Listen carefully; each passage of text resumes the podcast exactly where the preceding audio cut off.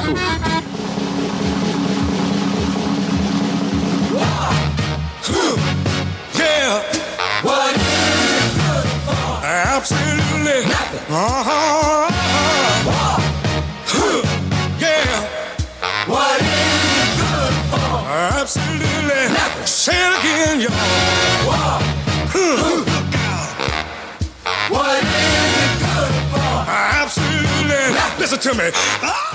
Jagunçada revolucionária! Bem-vindos a mais uma edição dos Sete Jagunços, o podcast do site Arte Final www.artefinalhq.com.br para mais edições dos Sete Jagunços, do Pilha de Bis e do Omniverso, além de artigos, reviews, colunas e muito mais.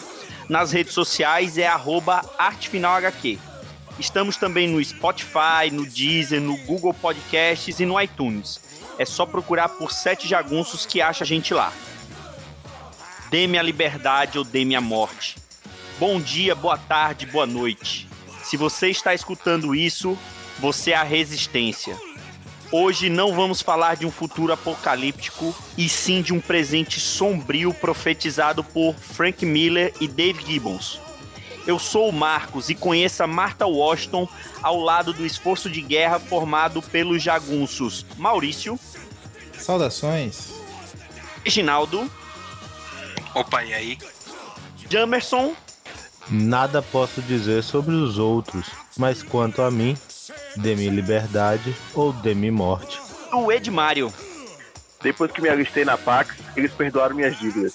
Vamos falar das edições de Martha Washington, uma revista bem sombria, por assim dizer, escrita pelo Frank Miller, desenhada pelo Dave Gibbons.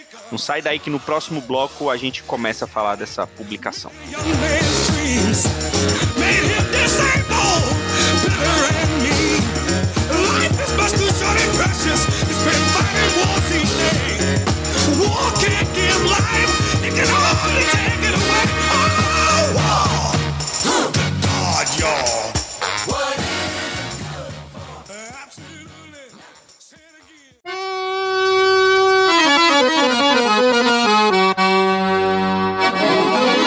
vamos primeiro dar o contexto né, da publicação. É, a gente vai falar da primeira minissérie, né? E, e provavelmente vamos falar também muito das outras minisséries da Martha Washington. É, a primeira minissérie é Give Me Liberty, An American Dream, que foi publicado lá nos Estados Unidos pela Dark Horse entre junho de 1990 e abril de 91. Então ela não foi mensal, né? Uma minissérie em quatro partes. Ela teve uma publicação até bem irregular. E aqui no Brasil ela teve, ela foi publicada primeiro em formato de minissérie pela editora Globo com o nome de Liberdade, um sonho americano, que foi, é, foi publicado em 91. Em 92, a própria Globo ela encadernou essa minissérie, né, e, e publicou ali um encadernadozinho. E a mais recente publicação dessa obra foi em fevereiro de 2006 pela Mitos com o nome Liberdade a qualquer custo. E como sempre, né, vamos começar falando dos autores. É, Maurício, fale, eu acho que não precisa de apresentação, né, mas vamos falar do Frank Miller. Bem isso, Marcos. O Miller é um figurinha fácil aí, amado e odiado ao mesmo tempo, né? Ele é amado aí pela sua parte inicial, da boa parte da sua vida aí, desde que assumiu a- o roteiro de Demolidor, trazendo a edição que. uma revista que já estava quase cancelada para ser uma um sucesso de vendas, a revista já estava bimestral, que é quase um, degrau ali para o cancelamento na Marvel da época. A série então se torna mensal poucos meses depois dele assumir, três números eu acho, depois dele assumir. A série começa a vender tão bem que ele ela se torna mensal novamente ele apresenta a Electra, a morte da, da própria Electra, todo aquele arco que nós conhecemos já foi publicado dezenas de vezes aqui no Brasil, que vale a pena ser conhecido, claro, sempre. Depois ele faz alguns outros trabalhos dentro da Marvel mesmo, deixa alguns projetos inacabados, mas com Chris Claremont ele faz a minissérie do Wolverine, aqui chamada de Dívida de Honra. Depois ele vai para DC, né? Ele tenta primeiro uma proposta de reformulação dos, da Trindade com o Steve Gerber, não é aceita e ele vai seguir um pouquinho mais aí na Marvel até fazer o Cavaleiro das Trevas na DC, a minissérie, né, grande. Depois ele vai para Batman 1, volta para Marvel para fazer é, Queda de Murdoch, que é considerado uma das melhores, um dos melhores trabalhos dele até hoje. No mar de bons trabalhos aí, tem a colaboração dele com o Sienkiewicz, tanto em Electra Assassina quanto em tanto em Electra Assassina quanto em Amor e Guerra, que foi recentemente republicada também pela Panini. E a partir daí a gente tem o começo da queda dele, né? Alguns teorizam que ele foi substituído por uma contraparte maligna da Terra 2 e que deixou de ser aquele, deixou de ser aquele autor que veio aí de uma origem, né? A família dele é católica irlandesa. Ele não, não tem essa coisa toda de religião, mas ele sempre te, tratou do tema de alguma forma, ali até um pouco ortodoxo. mas é, ele se tornou uma caricatura do que é, né? Ele chegou a dirigir filme, o filme do Spirit, participou da produção dos dois Sin City, salvo engano, ele tem crédito também de é, roteiro desse novo, famoso também por Robocop, Robocop 1, 2 e 3, o roteiro, salvo engano. Mas. Dois, é... O Robocop 2, de certeza, o roteiro é dele. Robocop 2. O 1 e o 2, né? O 1 é bem alter... meio modificado mas ele tem também a, o crédito de, de roteiro. Enfim, e aí ele veio fazendo coisas horrorosas, né? Como Cavaleiro das Trevas 2. Parece que ele só colocou o nome nesse Cavaleiro das Trevas 3, não tem quase nada da assinatura dele ali, do que ele consegue apresentar pra gente, apesar de ser uma boa história, melhor do que Cavaleiro das Trevas 2. Ok, bom é exagero meu. E o Guerra ao Terror, que mostra que o cara tá na hora de se aposentar mesmo, só continua escrevendo quadrinho porque as contas não param. Mas graças a Deus, o que vamos falar hoje aqui é de um excelente Frank Miller em diversos momentos da vida dele. Hum, fala um pouquinho do parceiro do Frank Miller nesse, nesse quadrinho, Edmário. Então, o Gibbons é mais um desses é, artistas que vieram aí da, da escola inglesa, né? De quadrinhos teve seu começo lá pelos anos 80, é, foi um dos que foi um dos artistas que esteve na, nas primeiras edições da 2000 AD, né? E dentro do, do, da, do, do cenário lá dos quadrinhos ingleses, se destacou muito por, é, pelo, principalmente pelo tema da ficção científica, né? Então, é, a gente tem aí várias séries que ele algumas séries que ele, que ele participou, como o Dundee, o Doctor Who, Doctor Who que na verdade foi um dos grandes sucessos é, um, dos, da sua carreira. De, é, participou também das crônicas futuristas lá de Moore. E a partir desse contato, ele acabou sendo chamado pra, pela, pela, pela DC Comics. Até no, a gente até comentou isso, acho que foi no, no, no outro Pia de Bis, foi dos artistas ingleses que estavam é, que eram levados para os Estados Unidos. E ele foi um dos artistas que foi levado pelo Wayne Wayne para fazer algumas participações em histórias da DC Comics. E aí ilustrou é, contos da Tropa dos Lanternas Verdes, depois passou para títulos como Flash, Batman, Superman, chegando, a, chegando ao destaque da, da história para o Homem que Tem Tudo, né? Com, mais uma vez com a parceria do Moore. Na verdade, é uma parceria que se repetiu por muito em, várias, em vários é, títulos americanos e ingleses, incluindo a, a, famoso, a famosa minissérie Watchmen, que aí consagrou o Gibbons para o público não só dos Estados Unidos como de todo mundo. Logo depois veio a veio o convite para a, a, trilogia da Martha Washington, digamos assim, né? primeiramente o, o Liberdade e depois os títulos subsequentes. E o Gibbons seguiu fazendo histórias não só para DC Comics, mas também para Marvel e também como escritor, né? A que escreveu Batman vs Predador de 92. É, também participou dos Melhores do Mundo, né? de Superman Batman de 1990 e colaborou com Stan Lee na, naquela série Just Imagine, onde eh, o, o, criador dos heróis da Marvel imaginava, reimaginava os grandes ícones da DC, né? Acabou fazendo parte do título do Lanterna Verde. E dentro disso aí, teve alguns outros títulos é, próprios, participou também de algumas, algumas publicações da Vertigo, teve o lançamento da série Os Originais, né? Acho que ficou aqui assim no Brasil, não foi? O The Originals. É, saiu aqui no Brasil, é, saiu com o nome The Originals Sangue nas Ruas pela Conrad em setembro de 2005.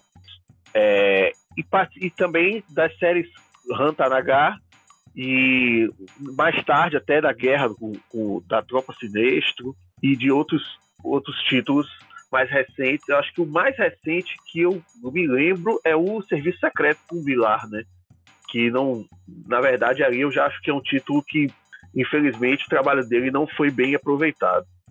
É, o comecinho da, da, do título da Tropa dos Lanternas Verdes, ali na época do.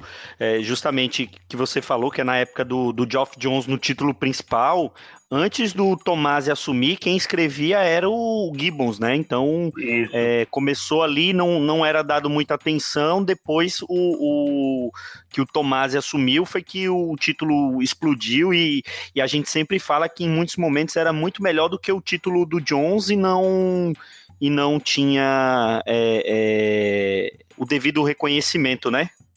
Sim. engraçado que outro conto que clássico, né? Juntamente com o Alan Moore, que teve a participação do Gibbons, é, o, é a excelente história porque o Mogo não participa das reuniões. A história da Tropa dos Lanternas Verdes, que fala sobre o, o planeta Lanterna, né? E por que, que ele não participava das reuniões. É, é, um, é um artista que tem um toque muito é, próprio para falar do futurismo, assim, e ele é muito tem, tem um destaque muito grande em detalhes, sabe? A arte dele é formada de momentos e detalhes assim nos quadros que acabam fortalecendo muito a narrativa da história.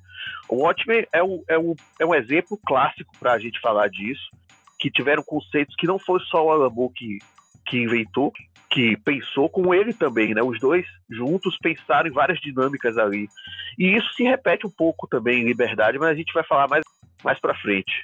Cara, eu, eu dei uma pesquisada aqui uh, e o, o Miller realmente ele fez. Ele, ele, ele participou do Robocop 2 e do 3 ele teve assim quase controle absoluto assim da, da bomba do 3, né? Mas Isso primeiro... explica muita coisa. do, do primeiro ele, ele só serviu assim dizem, né, que uma das fontes de inspiração foi o Cavaleiro das Trevas, né? É, então é, ele só serviu de inspiração, assim. Mas o 2, o 2 até ele tem, né? A, a, acho que o roteiro era parecido, mas mexer em muita coisa, assim, né? Então o 2 eu ainda acho bom, sabia? Uh, o terceiro já não dá, né? Eu acho que no 2, aquele conceito do, do guri que é chefe da, da máfia é dele. Eu tenho certeza. Ele adora esse, essa coisa de um guri misterioso, é, bandidão lá. Sem falar o, o próprio Robocop 2, que é viciado em drogas, né? Isso é muito a cara do Miller também. E assim, voltando pra, pra arte, qual dos dois trabalhos que você acha melhor, do Dave Gibbons ou Regi, Watchmen ou Liberdade? é só a arte, viu? Não deixe o seu amor pelo velho barbudo lhe seduzir nessa, nessa resposta. Ah, cara, eu não sei, é difícil de falar isso, né? Porque tanto é que a pergunta nem era para mim, porque eu não queria responder isso daí não. Assim, porque sei dizer, né? O, o Watchmen para mim é incrível, cara. Não tem nada igual ao Watchmen para mim, assim, né? Eu acho ele incomparável, então eu acho até injusto comparar ele com Liberdade, né? Uh, embora eu adore a arte em Liberdade, acho que ela tá tá mais solta, ele, ele trabalha com vários cenários, então eu acho que enriquece isso e ele faz assim um, vamos dizer, ele tem assim. É, é, é, não sei se é um pouco mais de liberdade criativa, porque a gente sabe que o, que o Alan Moore realmente faz aqueles roteiros que, assim, dá muito material, mas ingessa um pouco também a parte do artista, né? Então, eu acho que eu acho que em Liberdade ele teve um pouco mais de liberdade, vamos assim dizer, né? Uh, mas não tem jeito, cara. Eu não, não, não, consigo, né? Também tem as cores de Watchman, o, o, o, os, os grids de, né? Os quadros, né? A, a, edição simétrica, aí não tem jeito, cara. Assim, quando, quando eu vou pensar em Watchman, não não consigo. Eu tava hoje dirigindo, meio pensando no no Coruja, né, no Nightwall, né, meu? Uh, uh, e falei, caramba, cara, eles desenharam uma coruja como se fosse uma barata, assim, né? É para realmente deixar o cara mais para baixo ainda, né? Porque ele parece uma dona baratinha, né, meu? Assim, o coruja. Então, cara, eu, eu, acho isso incrível, cara, assim. Hum, uh, não, não, consigo, realmente, eu acho injusto comparar com com o Watchman. Eu, eu, eu, diria o contrário, assim, eu diria uh, quase assim que, vamos dizer assim, o, o, Liberdade seria o Watchman do, do Miller e do Gibbons, vamos falar de certa forma, assim. O Watchmen tem um puta diferencial que é o roteiro do, do Moore, né? Então ele já deixa a história pronta ali, a gente não sabe quanto foi conversado ali, o quanto o Moore já entregou. O Moore é conhecido pela sua capacidade de fazer roteiros complexos, de entregar tudo pronto para o cara desenhar. Mas eles tinham uma parceria muito boa, sempre tiveram muito contato, né? Como a Edmar falou aí, eles têm uma história longa nos quadrinhos. Mas assim, em termos de, de arte, arte mesmo, assim, o teatro, a desenvoltura do teatro, eu acho que aqui em Liberdade ele tá muito melhor verdade seja dita, também provavelmente muito por causa do próprio Watchmen, que ele pegou muita mãe ali, teve muita ideia, muita sacada que você vê aqui de novo, assim, algumas cenas de é elipse mesmo, ele não mostra, ele conta a história do de pequenos eventos ali, né, no fundo, os detalhes das cenas e tudo mais. Até porque esse é um mundo maior, né? O Watchmen é uma coisa mais fechada, até as próprias cenas são mais focadas nos personagens mesmo. Aqui a gente está vendo mais as florestas, as explosões, tecnologia, as armaduras assim, que a gente vê nas outras sequências. Mas gosto muito, inclusive um ponto muito forte aqui do Gibbons, ele sempre foi um entusiasta da tecnologia para o desenho, né? Apesar dele, pelo menos não conheço o trabalho dele feito já na, nas mesas digitalizadoras, assim, só no papel para ser colorido, finalizado pelo computador. Mas ele até conta que ele tirou do bolso dele para comprar um computador de ponta na época para o colorista da, da, continuação né, do Marta Washington Vai à Guerra, porque ele viu que era uma tendência dos quadrinhos ir para a colorização por computador e quis investir nisso. Ele achou que seria bacana e disse assim, depois eu, eu comprei para mim também um computador desse porque eu vi que valeu muito a pena comprar o colorista e que para mim ia fazer muita diferença. A gente estava conversando antes de gravar aqui, Edmar falando como as coisas são chapadas. Eu acho que são chapadas assim, mas tem uma gradação de cor bem sutil lá no final, que ao mesmo tempo que evoca a coisa de um quadrinho europeu, aquelas coisas mais pastéis e tudo mais, por outro lado também já vai dando essa noção de modernidade aí. Apesar de a gente ter uns equívocos ao longo das séries seguintes que usam demais o, alguns efeitos, ficam fica meio artificial assim, mas no geral, muito ponto para ele por essa experimentação e por essa guarda mesmo, para falar um clichêzinho. Cara, e ainda comparando as duas séries, se você pegar, por exemplo, aquela, aquela sequência que ela ainda tá novinha lá no gueto, que o professor dela é, é assassinado e tem aquele cara grandão assim perseguindo ela, aquilo lá você poderia transportar para o Watchmen sem problema, assim, ele você vê assim uma, uma narrativa gráfica que se encaixa nas duas séries, assim, né? Então é realmente, assim, a personalidade do Gibbons, a gente também costuma, né, enaltecer o, o Alan Moore demais em Watchman, e é justificado, claro, né, meu? Acho que, assim, realmente, assim, o, uh, o roteiro que ele fez em Watchman não tem, não tem o que falar, né? Então, mas tem que dar o crédito pro artista também, assim, o, o Gibbons é incrível também, né? É, principalmente assim, se for esse trabalho aqui, né, o, o Give Me Liberty, assim, eu acho maravilhoso, cara. Maravilhoso mesmo o que ele fez na arte aqui, né? nesse primeiro, né, vamos dizer assim. Tenho ele, viu, meu, mas não é grande coisa não. Ele faz um tom monocromático assim, sabe? Tons de cinza assim e são são umas motos assim, vamos dizer meio futurista assim, mas cara, que roteirinho, o roteirinho fraco, assim.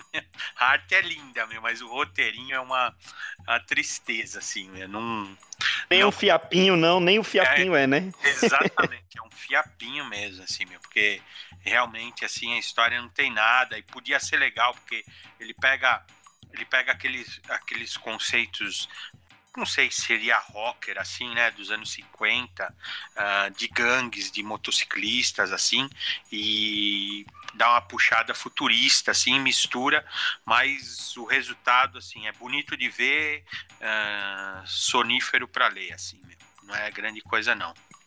E, Jamerson, você sabe dizer por que, que o próprio Miller não desenhou a série? É, possivelmente porque ele não sabe desenhar, né? É isso! Não fala. Uma hora dessa, uma hora dessa, o cara já tá com o pé na porta. ai, ai, ai. Ah, ah, o Frank Miller, é, com, com todo respeito aos meus grandes amigos e jagunços, certo? Todo mundo tá de espingarda, mas Frank Miller desenhou porcamente certa primeira fase dele em Demolidor. Depois ele começou com um processo lá de eh, tentar criar uma nova arte, certo? É, é não, não, não vem que, certo? Uh, o é, Electra vive é, é não parece um quadrinho americano, certo? É, é, é, porque eu sou ignorante, eu, eu gosto de história com sentido, né? Electra Vive é um, é, um, é um delírio dele, ele devia ter problemas religiosos, como já foi citado aqui, e certamente isso é fruto desse delírio. Ok, tudo bem. Como piada, vale. Olha, o, o artista foi experimental, certo? Ele tem uma obra experimental. Mas, por exemplo, você pega é, Charlier, é, Charlier, não, perdão. Você pega Jean Giraud e pega Moebius, certo? Um complementa o outro. E Moebius sabia desenhar. É, Frank Miller tem uma persona que não sabe desenhar. É, é, Cavaleiro das Trevas 2 está aí para provar isso. É, o, o, o outro que vocês citaram aí, que foi publicado pela Devia, eu nem li a, aquilo, também está aí para é, provar isso. Então, assim, são as obras que ele não tem potencial narrativo certo? Ah, talvez o Frank Miller ele tenha ainda a, a, a, o conhecimento técnico do desenho, mas ele perdeu a narrativa. E hoje eh, não é que o desenho dele não tenha impacto, certo? Poderia ter impacto, mas não tem narrativa. Então ele não sabe mais contar uma história de uma maneira gráfica. Eu me permita discordar da questão da narrativa. Eu acho que narrativa ele tem. O que falta a ele é um é, mão firme. Parece que as drogas, a cerveja, o que foi que aconteceu, acabaram com a firmeza da mão dele. Eu não sei se a mão firme é um problema dele, né? Porque vai que com a mão firme ele faz outras coisas. Ma Maurício, o, ja o Jamerson criticou a, a, a, passagem dele no Demolidor, meu. não tá falando de agora. Agora, não, é, agora é, o, eu ia chegar nesse é, ponto. Isso, agora o Miller é indefensável, cara, assim, né? Aquelas crianças feias que ele desenha, cara, é assim. é um desaforo, né, meu? Agora não tem como defender. Mas, pelo amor de Deus, meu, o Demolidor é pura narrativa, né? Pura narrativa. Você pode até falar que a arte dele não é uma, uma arte assim uh, uh, clássica, limpa, assim, né? Uh, ela até realmente ela tem assim um traço meio tipo aleijadinho, assim, né? Meio grosseiro. Não, assim. é, é, oh, Regi, eu acho que ele é muito widescreen. Então, assim, é bonito de ver, mas a gente sabe que é impossível certo? Tudo bem que a gente está falando, está no terreno dos quadrinhos, que é o reino do impossível, certo? Mas é, é, é eu, eu, eu gosto muito da passagem dele no Demolidor, ambas, eu costumo falar que são três passagens, né? Porque tem uma, uma fase que ele desenha e, e o Jansson finaliza, tem uma passagem que ele faz só o layout e o Jansson finaliza e tem a passagem com o Mazzucchelli. Então, assim, eu, eu divido nessas três passagens, apesar que tem um hiatozinho no meio. Mas eu acho que o, o, quando ele tenta experimentar, ele tenta criar, às vezes ele foge um pouquinho, certo? Mas é impactante. Eu, inclusive. Mas, mas eu, cara, eu, eu acho, desculpa até te interromper, Jamerson. Não, tudo bem, 10 reais. mas, mas é assim, é para você, para você não continuar falando besteira, meu. Ah, eu, eu, eu, acho que assim, cara, é, é, do mesmo jeito que eu elogiei o Watchmen, eu acho que não tem nada, nada igual o que ele fez no Cavaleiro das Trevas, o Miller. Eu acho que ó, até tudo é perdoável pro do Miller depois de Cavaleiro das Trevas. Tudo, tudo. Os erros e os acertos dele. E, e, eu acho que ele tem na carreira muito mais acerto do que erro, né? Nada do nível do Cavaleiro das Trevas, né? Uh, adoro, adoro Demolidor, adoro, adoro o, o, o a queda de Murdoch, adoro, assim, adoro, assim, uh, uh, uh, mas Cavaleiro das Trevas, cara, não tem, não tem assim, o impacto daquela história, você pode, ele podia fazer com um boneco de palitinho, cara, que assim, as sequências que ele faz, todo mundo tem na memória cara. Ele, sabe, aquela posição que ele tá uh, uh, quando ele aparece na primeira edição, que ele volta a vestir a, a roupa do Batman, ele fala, né, nessa posição. Uh, Poderia aleijá-lo. Isso, isso. A restante assim, alejo, é. Isso, sim. três posições desarmam, uma isso. mata e a outra pô, cara, isso daí, assim, você vê que eu nem sei dizer a, a, a, as frases, mas eu falando isso com você já vem na minha mente essa imagem. A hora que ele pula do helicóptero, né? ele, ele e o super-homem frente a frente, né, meu? Ele dando uma catarrada no, no na, na cara do Coringa, cara. Assim, aquilo lá é, é grotesco, não é uma arte bonita mas ela é tão impactante, cara, que assim, só da gente conversar sobre ela, ela vem na memória, cara. Então, assim, e, e pro bem ou pro mal, a importância que o Miller teve para os quadrinhos justifica todos os absurdos que ele, que ele fez e vem a fazer, para mim, pelo menos. Desculpa aí, gente, assim, mas eu acho assim, e fora isso, assim, uh, uh, uh, eu acho que Sin City ele, ele se, vamos dizer assim, ele uh, uh, tem gente que gosta, tem, talvez ele tenha explorado demais, talvez ele tenha explorado de menos, mas eu acho que também assim é fantástico o que ele faz lá, fantástico, gosto muito, né? Uh, eu acho que 300 é interessante, assim, é legal, né? Mas ele nem precisava mais fazer isso. Ele podia continuar fazendo Criança Feia, Cagada, Cavaleiro das Trevas 2, 3, o que for, tendo em vista que ele fez o primeiro Cavaleiro das Trevas e assim, para mim, assim, cara, não tem assim, assim. Eu acho, assim, você pode até falar que ela é, é uma arte feia, porque é, ela não é uma arte clássica mesmo, ela não é limpinha, ela não é New Adams, vamos falar assim, né? Ela não é. Você, você deu, você deu o exemplo do, do Moebius, vamos dizer assim, é o Moebius bizarro aquilo lá, cara, porque é o é, é, é, o avesso, assim, né? Só que, assim, é, é, na, na, no meu entender, assim, o Miller fazia isso, vamos dizer assim, de certa forma, assim, é, dele conhecer, dominar tanto a técnica que ele levava ela até o limite do grotesco, assim, né? Do, da, da, e conseguia fazer isso com sucesso até que chegou uma hora, ou talvez pela idade, pelo que agora é só grotesco, né? Ele começa no grotesco e vai horrorizando você daí por diante, cara.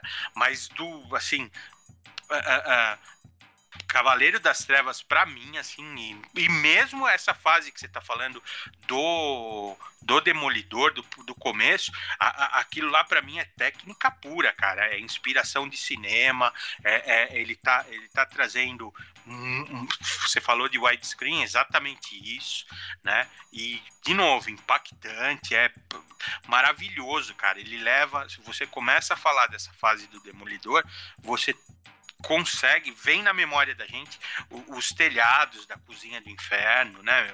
Pô, então eu acho, eu acho isso daí assim, uh, uh, com muito pouco você, eu consigo trazer na memória a, a, o traço dele. Então isso daí é, é considerável, cara, assim, né? Você pode até falar, não me agrada, não é meu gosto pessoal, mas não que eu acho que ele tem praticamente assim, ele pode até que, ser questionado na estética, mas na narrativa, para mim, ele foi um dos maiores, assim, cara, assim, eu adoro a parte de narrativa do Miller.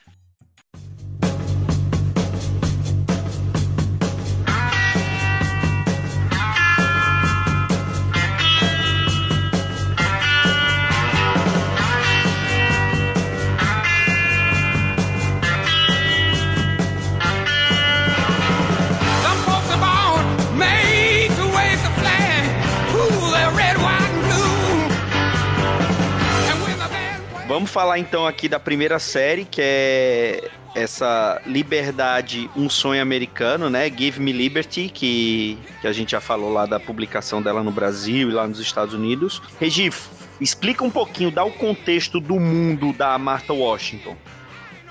Então, é assim, é, quando foi escrito, ele foi proposto como uma distopia, né? Só que isso daí, assim, passou tanto tempo, né? Que o futuro de, dela é basicamente nosso passado, né? Então é, é uma América uh, em, em 1995, né? Uh, o ano que ela que ela nasce, né? Que nasce essa menininha, né? É uma história, vamos dizer assim, sem superpoderes, não é uma história de super-herói, é uma história de heroína sim, mas não de não tem, vamos dizer assim, uh, uh, super-herói envolvido, né? E ela vai narrando, ela, é, ela mesma está narrando, né?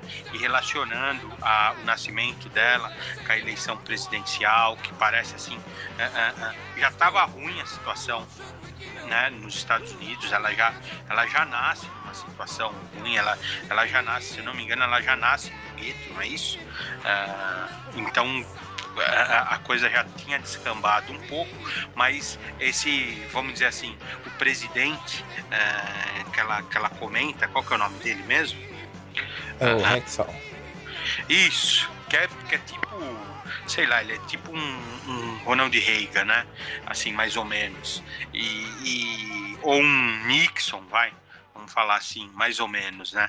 E então ela lembra da, da, da, da, da eleição dele e relaciona o, o, nascimento dela com essa eleição e que, vamos dizer, daí em diante a coisa piora, né? Porque aí você passa a ver, né, que as pessoas, eu acho que na sua maioria são negros, né? Uh, estão vivendo num gueto, né? Uh, e uh, tem uma limitação assim é, é, é gueto mesmo, assim, né? Então, uh, é pobreza, é uh, falta de, de, informação, né? Restrição de informação, uh, né? Restrição de liberdade.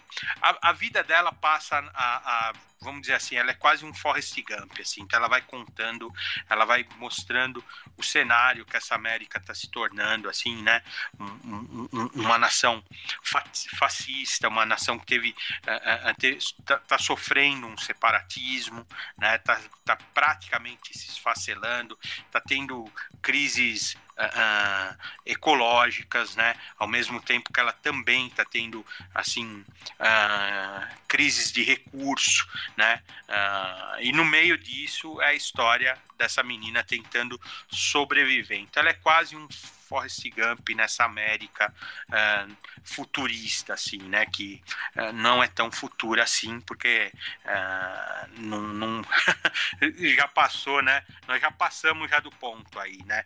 Eu não sei, não, não tá tão, vamos dizer assim, não tem tanto recurso uh, uh, tecnológico quanto tem aqui na história, né? Por outro lado, assim, algumas coisas, ela, isso daqui, por exemplo, é para internet, ela não, não aborda muito, assim, né? Então a gente é um, nosso mundo é diferente do dela, assim, né? Essa previsão do futuro acertou muitas coisas, né? E outras é, são muito parecidas. Nós estamos vendo aí um, um furacão, né? Destruindo uh, um monte de coisa. A gente está vendo a Amazônia, a gente está vendo. Então, as, as semelhanças são um pouco assustadoras, vamos dizer assim, né? A gente vai desenvolvendo aí uh, melhor isso daí depois. É, tem muita coisa, né? É, acho que interessante antes disso falar num ponto que eu sempre é, eu sempre, na verdade, gosto de, de lembrar, é como a gente consegue enxergar nessas obras o futuro que eles imaginam da, da, daquele determinado ponto ali. Como se cada década tivesse o, a sua opinião de futuro apocalíptico, né? E muitas vezes focado nos problemas que estão sendo mais graves naquele momento. E é lógico que se a gente for comparar com hoje, tem muitos pontos que são mais exagerados ao que a gente já entende, mas que na época eram preocupações muito mais recorrentes, como por exemplo a questão nuclear, né? É, é, é algo muito recorrente das obras do, do, Miller, porque era um anseio da época, o medo de, de você ter um. De repente alguém pegar uma bomba, explodir, tem, tem um território que tá. É, já vai ficar lá radioativo, sabe? A guerra da Amazônia é um tema que o Miller também repete muito é, em Robocop tem isso, é, né, em Martin Washington também tem isso, mas é porque era um anseio da ecologia, né? Os temores sobre a Amazônia, sobre os, o fim dos recursos naturais. E é engraçado que a gente, nessa época, ouvia aqueles boatos de que vão invadir, que tem uma, já tem uma tropa esperando, e inclusive boatos até relacionados a fast food, que é algo que também tem na obra, né? Que as redes de fast food querem é, tomar conta daquele território para criação de boi, da pecuária, para porque a carne vai ter, vai, vai, ficar, vai ter uma crise e tudo mais. Mas os pontos que a gente pode relacionar hoje, que são bem parecidos, vão em conta, primeiramente, dos nossos governantes, né? É, não, não só, acho que de vários cantos do mundo, mas principalmente dos Estados Unidos. Você tem hoje um presidente que é não é o perfil igual ao, do Hexal, mas tem um ar meio bonachão e um pouco de, de ter uma tendência separatista também, assim, separatista não, segregacionista, né? De estar tá realmente focado em ser algo mais conservador e segregando a população americana, né?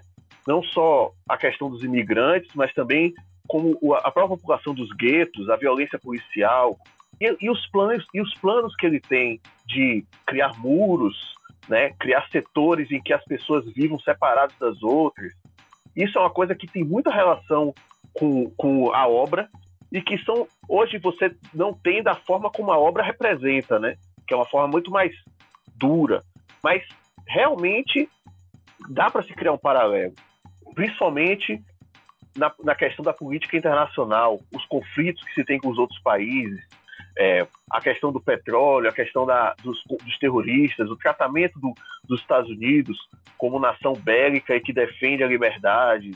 É, e aí vamos para outra questão que o Frank Miller também toca no, nesse ponto, mas ele faz de uma maneira um pouco até. É, ele, ele acaba mostrando que o radicalismo ele vai se estender pelos, por todos os lados, né? Que todas as, as, as pessoas que têm qualquer tipo de pensamento diferente do outro, eles vão acabar levando esse radicalismo para um extremo. Ele, em certo momento, mostra que existe um grupo de arianos é, gays, por exemplo, que tem um grupo dos, da, do, do cirurgião do cirurgião chefe lá, que é uma, uma versão um pouco distorcida da questão da saúde, né? De como o sistema de saúde dos Estados Unidos é falho e, e que as pessoas acabam mesclando isso com um certo conservadorismo. Depois aparece o grupo das feministas, do primeiro sexo, digamos assim, e até o próprio presidente Nielsen, que é o que para quem lê a obra, o Hexal acaba se prolongando no mandato e os Estados Unidos estão numa crise muito grande e entra um presidente que tem um perfil totalmente diferente do dele, mas que aos poucos vai sendo sugado pelo sistema e vai exagerando o seu próprio ponto de vista. Ele é ecologista e ele faz com que os Estados Unidos entre num sistema é, de guerra a favor do, da ecologia e aí cria um extremismo com os comedores de carne. É, depois disso tem a questão dos, dos indígenas, né, que não tem o território deles, é, acaba sendo eles acabam invadindo uma refinaria e o, o presidente dá essa refinaria para eles sobreviverem como uma, uma nação independente, mas de certa maneira eles acabam se tornando vítimas do seu próprio anseio de liberdade. Então tem muitos paralelos, tem muitas coisas interessantes para se pensar e questionar e principalmente é, quando a gente vai, vai perceber que o foco da, da nação se desmembrando, que é o grande tema assim, da, do, da liberdade, se torna. está tá se tornando parte desse cenário atual, né? Quem é a Martha Washington, o Maurício? Martha Washington é uma menina, mulher, negra, pobre. Não estou fazendo discurso aqui do pessoal, não, calma. Martha Washington nasceu no ano de 95, no, no então futuro de 1995, num hospital em Chicago. No ano seguinte, o pai dela é morto durante um protesto pelas condições de vida da comunidade afro-americana onde ela mora, o Cabane Green. E no ano que ela nasce, é a primeira eleição do, do presidente Hexel, Erwin Hexel. E ele vai tendo aí sucessivas reeleições ao longo da, da narrativa de uma, uma, forma muito legal que é mostrado isso, né? De passagem, mas ao mesmo tempo liga muito bem com a origem da personagem. Então, na, nesses manifestos, nesses protestos contra o presidente, ela perde o pai, a família que já é pobre fica ainda mais pobre ao longo do, do tempo em que o presidente estabelece uma distopia repressiva, né, como a Edmar falou, impondo políticas econômicas mais severas que sujeitam famílias como a da Marta. A pobreza cada vez maior, ele revoga a 22 emenda, que garante que ele pode concorrer a mais dois mandatos, então ele vai se perpetuando no poder. E à medida que cresce, Marta é uma estudante comum, mas que tem um, um dom aí para computação. Ela conta, né, numa, numa da, das passagens, que é fácil se dar, tirar pelo menos uma nota ok na, nas provas, porque as perguntas são todas do presidente. Então, se você responder o nome do presidente, que presidente fez não sei o que, se responder sempre presidente Hexel, ela vai tirar uma nota boa aí. Mas por ela ter pego essa mãe, ela começa a investigar mais coisas da computação e descobre que ela consegue burlar algumas coisas, ter acesso a informações que ela não devia ter e tudo mais. E esse perfil questionador dela vai abrindo a cabeça dessa menina. Até que o professor dela, o Donald, que é um cara que é de fora do desse conjunto habitacional, né, que tem essa peculiaridade, ele, na verdade é um quase um campo de concentração ali. Quem está dentro não pode sair e quem está fora só entra com autorização e sai, tem as revistas, as fiscalizações ali toda. E esse professor dela começa a, perceber esse dom dela, começa a fomentar isso, chega a fazer algumas, algumas, como dizer assim, algumas vontades dela, né? Ela é um sanduíche de fora, ela nunca tinha comido um sanduíche. Vocês imaginem, né? Ela sempre aquelas rações que o, que o governo entrega, né? E uma bela noite, Marta chega na sala de aula. Donald, esse professor, foi assassinado pelo Homem de Gelo, que é um criminoso que trabalha para um gangster local e foge desesperada desse cara, acaba esfaqueando o Homem de Gelo com o gancho do criminoso, né? O Papa, que é o líder dele lá. Ela acaba sendo encaminhada para um hospital psiquiátrico, né? Por ter feito esse ato de violência. Descobre que as experiências estão sendo feitas em crianças para alterar geneticamente essas mentes desses meninos lá. E acaba sendo a, uma amiga dela que ela encontra ali, né? Que é a Reg Yan. E elas, essas crianças são mais ou menos computadores, vivem né, meio esquizofrênicos, que controlam, a gente vai ver ao longo da história aí a questão da, das armas que são controladas pelas crianças, com essas mentes, né? E no final das contas, a Marta acaba sendo jogada na rua. Um corte de verba, ela tá nesse projeto psiquiátrico aí, né? Nesse, nesse asilo, sendo tratada, até que um corte de verba acaba jogando ela na rua. Qualquer semelhança com a nossa realidade e cortes de verba onde não deveriam ver. É, não é meia coincidência, como é de Maio disse também, parece que ele previu muita coisa. E ela percebe que a única forma dela subir na vida, sair daquilo ali, é entrar para a Pax, a força de paz do, do exército americano, e se, se tornar um, um, soldado, receber um salário lá para melhorar a vida da mãe dela, pelo menos, que sobreviveu, o irmão dela morreu. Tem apenas a mãe dela agora. E ela começa a demonstrar bastante habilidade nessa parte também. Força física, destreza, iniciativa inteligência começa a crescer dentro da, da Pax. Em pouco tempo ela já está fazendo inimigos e galgando postos lá dentro.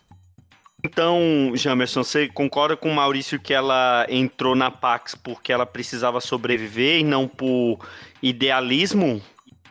Eu, eu concordo. É, é, a maneira como o Miller constrói a personagem é uma maneira que não é realmente uma personagem idealista. E eu não. Eu não sei. A, a, quando eu li a primeira vez, eu tinha 14 anos, 15 anos. Eu li quando a Globo publicou. Então era. Eu sou de 75, então eu devia ter é, 15 ou 16 anos. Aquilo foi muito impactante para mim, porque era um material diferente, o material que eu já estava acostumado a ler. E quando eu vi aquela questão da América dividida, que depois até DZM, né, uma série Vértigo, também tratou desse assunto, eu achei muito divertido. Mas hoje a leitura que eu faço é que ela não era dona do próprio destino, ela estava ao sabor dos movimentos, né? na verdade ela não consegue registrar ali um, uma, a vontade dela. Então, é, ela não é idealista. Ela está tentando sobreviver o mínimo, certo? Mas a, a visão que Miller tem sobre as coisas é uma visão até é, caricata. A gente sabe que existem muitos componentes reais, mas é uma visão até caricata. Se você tira o, o Gibbons, que é um desenhista sério, com um traço bem formal, você vai verificar que aquilo ali é caricata ao máximo. Ela não é dona do próprio poder, tem, é, tem homossexuais estereotipados e eu não consigo ver vê-la de uma maneira é, idealista. Eu consigo apenas ver como um, um personagem que está ali esperando um cofre cair em cima da cabeça e, e aparecer o próximo problema. E você consegue comparar essa história de liberdade com outras histórias uh, de guerra, ou Jamerson, tipo Guerra do Velho ou Starship Troopers? Eu acho que ela vai nessa tradição, né? Guerra do Velho é mais recente, né? Do, do, é, do início dos anos 2000.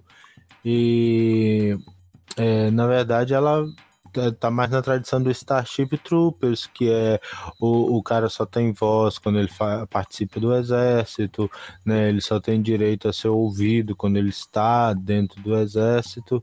Então, assim, é, é, ela tá dentro dessa linha subdivisão de ficção militar, certo? Se você for é, fazer essa comparação, eu, eu creio que sim. É, nos quadrinhos, especificamente, eu acho que ela não é uma personagem representativa como personagem negra, né? A gente não tem nada da cultura negra, na verdade, a gente só tem a visão de como ela foi humilhada, de como que ela foi segregada, certo? E, e, e você não tem a cultura. Então, assim, o Miller é, cria a ideia de uma mulher aculturada. É, ele mostra que isso é errado, ele mostra que, era um, que existe um padrão, mas ela não tem controle do destino dela. É isso. Ela é, até isso até fica mais evidente no Martha Washington vai à guerra, que é a segunda obra, que ela percebe que mesmo com todos os, os pensamentos que acabam chegando até ela com a experiência que ela vem da guerra e tudo mais, a, o destino dela ainda é obedecer às ordens e tentar fazer o melhor, não importa quem esteja no poder, né? É, depois disso é que quando, no, no Martha Washington vai à guerra é que ela começa a ter uma noção de que ela pode ser e além disso. Mas aí a, a, já é outro ponto que a gente vai mais a, a seguinte. O que eu queria falar é que tem, um para, tem uns paralelos aí que Maurício e Jamerson falaram que também podem ref, refletem algumas coisas que vêm acontecendo atualmente. Uma delas é a questão da, do, da, do exército como é, mecanismo de cidadania, né? Algo que os Estados Unidos vem utilizando hoje, com, principalmente com pessoas que estejam procurando uma forma de é, que estejam de maneira ilegal no país e querem ter a cidadania americana, podem é, fazer o serviço no exército, ir para as missões no Iraque, no Afeganistão, e aí consegue a cidadania. Seria algo mais ou menos assim. E tem a, a, a, o que a gente vê não só acontecendo hoje em países subdesenvolvidos, mas também em alguns países desenvolvidos, que é a questão da, do corte de gastos para o bem-estar social, né? Que alguns países estão passando por esses problemas e aí se questiona bastante sobre a, é, é a dinâmica que acontece com a Marta na hora que ela está no manicômio e eles têm essa, esse, esse problema lá é relacionado a, ao, ao, que se gasta nos manicômios e nos presídios também, né? Porque a, não acontece só com nos sanatórios, acontece também nos presídios, que eles acabam libertando todo mundo, e aí muitas dessas pessoas acabam indo para a Pax porque o próprio Estado é, se torna mais é, repressor, né? Ele, ele, continua, ele continua ele fecha o cerco contra os, a vagabundagem, digamos assim, forçando com que muitas dessas pessoas se alistem e acabem, é, porque tem a, a, até a brincadeira, né? A propaganda que aparece muito na obra, que é eu me alistei na Pax e eles eliminaram minha ficha criminal. Que não deixa de ser também uma, uma menção aí velada coisas que exércitos, principalmente o exército americano, faziam já desde a Guerra Civil Americana, né? Trazer, precisar, da, precisar de contingente e prometer aos negros, por exemplo, a alforria, caso eles servissem. Tem, foi um tempo na guerra civil, enfim. A gente veio isso até mais recentemente, né? Em, em outros aspectos também, como a Edmar falou, existe essa coisa, se não vai pagar as dívidas, não vai é, dar uma vida. Aqui no, no Brasil teve a questão de canudos, né? As Isso. favelas no Rio de Janeiro começaram como resultado de tropas que foram para Canudos, né, enfrentar o pessoal lá em Canudos e aí elas teriam é, terrenos, casas no Rio de Janeiro, né, e começaram a ocupar os morros e nos morros tinha um morro lá que era parecido com um morro que tinha uma, um cacto característico lá de Canudos que chama é, favela, né? E só fazendo contraponto aqui, eu não, não. Claro que existem coisas caricatas aqui. O próprio presidente do, dos Estados Unidos, o Rexel, até depois do momento que, ali, que ele vai perder o corpo, né? Ele fala só por fezes feitas, chavões e, e cuspindo propaganda. Mas é, lembra também até um pouco o presidente do próprio Cavaleiro das Trevas, né? O não, lembro, não me recordo o nome dele agora, mas ele também tem sempre aquela coisa sorridente, parecendo que tá falando. No Cavaleiro das Trevas é o Regan, né? É o Regan mesmo? Enfim. Não, é assim, é assim é o Regan. É. E tá sempre parecendo que tá falando um texto decorado, né? Tem essa, essa coisa caricata, eu concordo, ela não, não é idealista, eu acho que a Marta tem princípios, ela tem valores, mas ela não tem usando as palavras. É, é, é, ela, ela para usar os exemplos assim do exército brasileiro, ela é legalista, né? É, ela entende que é aquilo ali e, e pronto, ela vai fazer o melhor é, dela. É, é uma legalista pragmática. Isso, boa. Ela vai tentar, ela vai fazer tudo para sobreviver. Ela não quer mudar o mundo. Ela pode até querer salvá-lo, mas ela não tem nem essa, esse esse ego de salvar. Ela tá fazendo o trabalho dela e ela é boa no trabalho dela. Ela sabe que ela é ela sabe que ela só se dá mal por causa disso. Tá sempre tendo nas ciladas, toda hora prometiam para ela, vai poder voltar para casa, mas aí tem uma nova missão. A gente tem algumas histórias curtas depois aí entre, as, entre Liberdade e Vai à Guerra, e até logo depois de, de Vai à Guerra também, em que ela começa a questionar que a guerra tem uma muito legal, uma curtinha de um ela tá no bombardeio em Manhattan e descobre que o inimigo já morreu, continuam bombardeando, ela fala assim, ah, sabia que a guerra é cruel, a guerra é isso, mas hoje eu descobri também que a guerra é burra. Então, Miller dá até uma voz crítica para ela em alguns momentos. Mas ela não é o personagem, a princesa da Disney que vai salvar tudo ali e mudar o destino.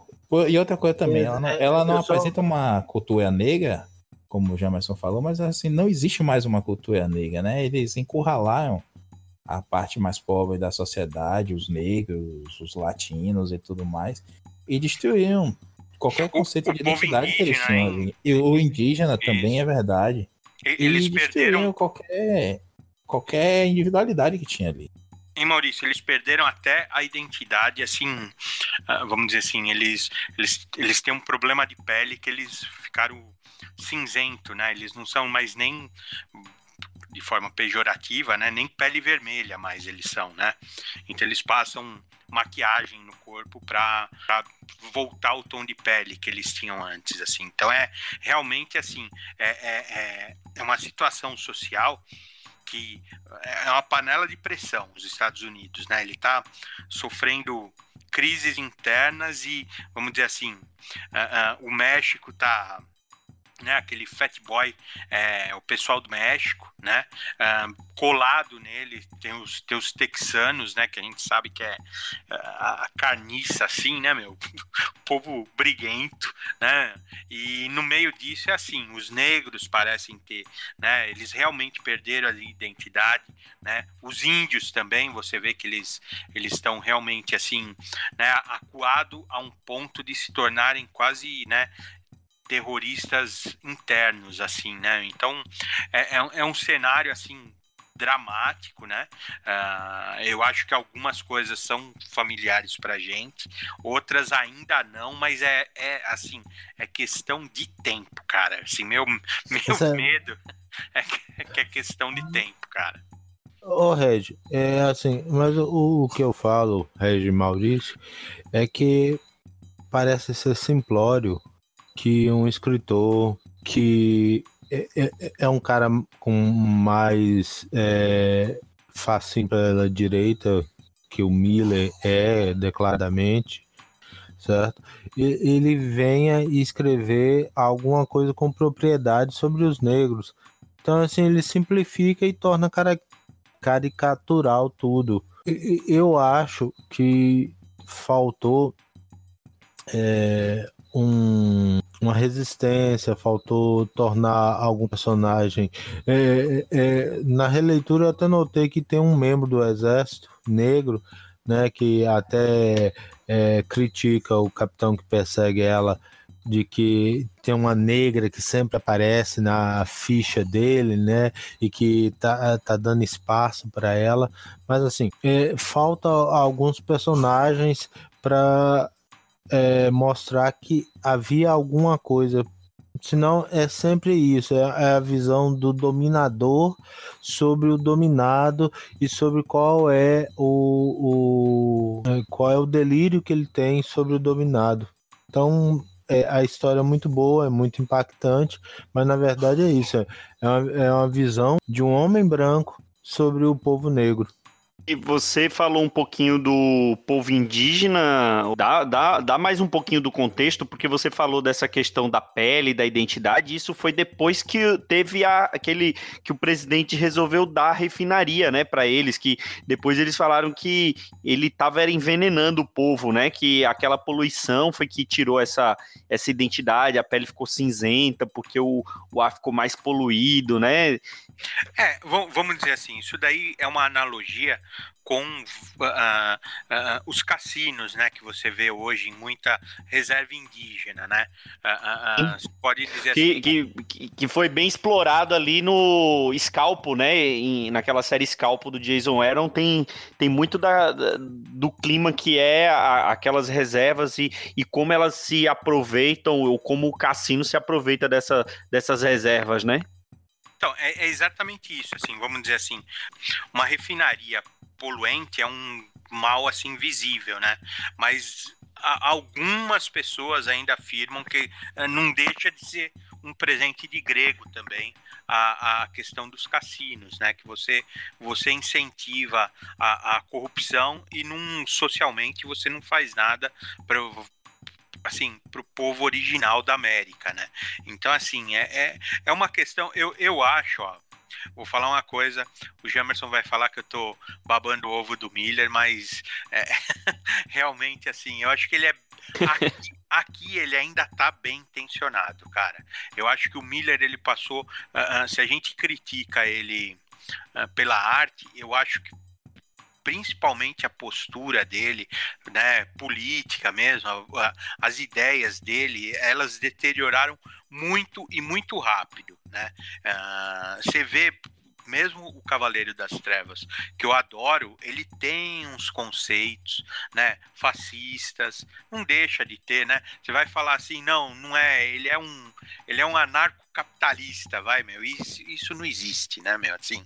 Então, a, a, a verdade é a seguinte, ele sempre teve uh, uh, isso daí vamos dizer assim, no, no código fonte, né? Mas ele, quando ele era mais novo, ele tinha um certo idealismo e ele falava, vou curtir desenhar meus ninja e tá bom, né? Uh, uh, a partir do momento, assim, acho que aqui ainda uh, em, em Martha Washington ele ainda tenta, assim, é, é, eu consigo achar que ele é bem intencionado aqui, né? Mas depois disso dá uma descambada que não sei nem o que o que dizer assim né? Assim é, eu acho também defensável né? Aí a gente até se tem esse problema né, de confundir a obra e o artista e renegar né, algumas coisas que o cara fez por conta de algumas coisas que ele defende e até incentiva, assim que eh, realmente é indefensável, né? O, o, o que eu vejo aqui realmente assim, uh, uh, uh, o que a, a Martha Washington ela nem precisa, ela nem tem muita, muita personalidade. Ela é um Forrest Gump mesmo. Ela tá de passagem, ela cai. Eu não entendo, por exemplo, acho que até coloquei na pauta isso. Por que, que ela se alista? Né? Uh, uh, se, ela, uh, se ela conseguia dinheiro fácil daquele jeito, porque que ela, ela ficou um tempo, na verdade, né? Na, vamos dizer assim, na, na clandestinidade. É, aí eu me pergunto, né? Isso daí é uma decisão da personagem ou do autor que quis empurrar ela para o exército? Porque o exército realmente assim uh, uh, não sei se seria uma escolha óbvia para ela talvez sim para ele imputar um certo idealismo, né? Que ela vai perdendo durante as missões, né? Primeiro na floresta, aí calha, né? A gente não falou ainda desse Moretti, mas que é assim, é, é, é um crápula, né, meu? É o cara que realmente ele acende, né? So, socialmente, ele acende na sociedade. É, não pelo que ele faz, mas sim pelo que ele representa, ou, ou pelo que ele. Uh, ou, ou, ou, o que ele faz parte, né? Então ele não tem. Uh, ele quase flutua, né? Não tem jeito de, de, de, desse merda afundar, né? Porque o cara é branco, é bem sucedido, tem boa família, então ele não tem jeito de afundar, né? a, a própria sociedade vai colocar ele em posições de destaque, mesmo ele sendo um crápula. Então eu, eu vejo uma crítica aí do Miller. Então é, é, eu dou um ainda aqui, né? Ah, nessa época, eu ainda tô dando crédito para ele, cara. Que ele ainda não tinha é, despirocado de vez, né? A gente sabe que é, muitas das histórias dele no Demolidor é, foram por conta de um assalto que ele sofreu lá na, na lá em Nova York, né? Que a gente sabe que naquela época lá Nova York não era uma não era das cidades mais tranquilas para se andar na rua. E aí ele meio que externa tudo isso nos quadrinhos, só que aí depois da, do atentado de 11 de setembro é que ele tacou foda-se mesmo e, e, e, deixou tudo que ele realmente pensava para fora, né? Que ali ele já não tinha mais nenhum tipo de freio, né? 11 de setembro pirou ele também, né? Mesmo assim, esse, esse, esse assalto, assim, foi uma, uma violência, deve ter, sabe, deve ter traumatizado o cara, assim, né? Deve, tem um pouco a ver, vamos dizer assim, foi o que eu falei, alguma coisinha já estava lá desde o começo, que você entende e tal, né? Quadrinhos, super-herói, ele é natural naturalmente uh, uh, fascista, cara. Não tem jeito da gente se livrar disso. Né? Você leva na esportiva tudo, é, é, é não tem jeito de você escapar disso. Né? Mas uns pegam a barra e levam mais para cima, outros levam mais para baixo. Né? O, o Ellis conta uma historinha uh, progressista com, com authority, mas o próprio nome authority já soa fascista, não deixa de soar assim, entendeu? Então, assim, uh, uh, ele já tinha isso. Eu acho que esse evento, e junto com 11 de setembro, que acho que, assim, foi a confirmação, ele falou, pronto, cara, pronto, agora a gente, né, não tem Robocop que vai salvar a gente dessa, dessa barbárie que vai acontecer agora aqui na América, né? Então, assim, eu acho que isso daí despirocou ele de vez, né, e eu acho hoje algumas das ideias dele me arrepiam, assim, cara. É, dá para você fazer até uma comparação aí com, por exemplo, 300, acho que é de 98, 99, um conceito meio deturpado do que é aquilo, né? Ele, é, não sei se eu concordo tanto com o Jamerson, eu acho que sim, muitas vezes ele é caricata, por isso aqui, mas muitas vezes também ele é alegórico. E 300, na verdade, é uma alegoria de como ele vê um orgulho americano, um patriotismo assim. A gente estudou colégio a gente sabe que naquela época ali não existia um conceito de nação grega, né? Não existia uma nacionalidade, uma construção desse pensamento do cidadão e a sua terra, e sim as cidades que eram mais é, representativas do, do, do, orgulho local, né? Eu sou espartano, eu sou ateniense, e a própria rixa, né, que ele coloca ali mas em algum momento ali na obra ele já coloca falando da Grécia como se fosse um, uma nação a ser defendida, e não havia essa noção. Como se fosse os Estados Unidos mesmo, né? E aí você pega o próprio 300, é, reutilizado ali o conceito na, em Sin City, no A Grande Matança, em que ele liga o foda-se e, e usa o conceito né, da, das termópilas ali, daquela, daquela do desfiladeiro, tornar alvos fáceis quem tá, quem tá passando ali no desfiladeiro. Já não tem nada, é só bala, sangue e tiroteio. E já é posterior, salvo engano, ao, ao 11 de setembro, isso aí. Então, ele sempre, ele sempre foi um republicano, vamos dizer assim, mais light, fez críticas ao sistema, o próprio Batman, com o conceito né, do, do super-homem, do Cavaleiro das Trevas, tá, tá trabalhando para o governo e tudo mais. É. E ainda assim o Batman é uma radicalização dentro disso. Como ele diz, né? Nós sempre fomos criminosos, tivemos que ser. O sistema não me aceita. Mesmo dentro de um sistema que ele, é, digamos, aprova, ele faz uma crítica e coloca um agente heróico atuando à margem daquilo ali.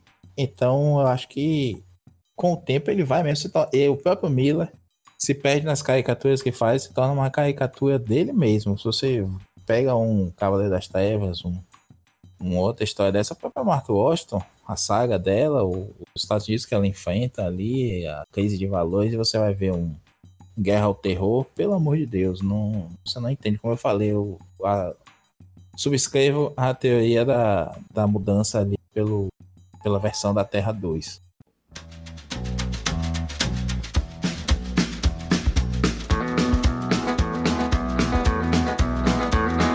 Road again.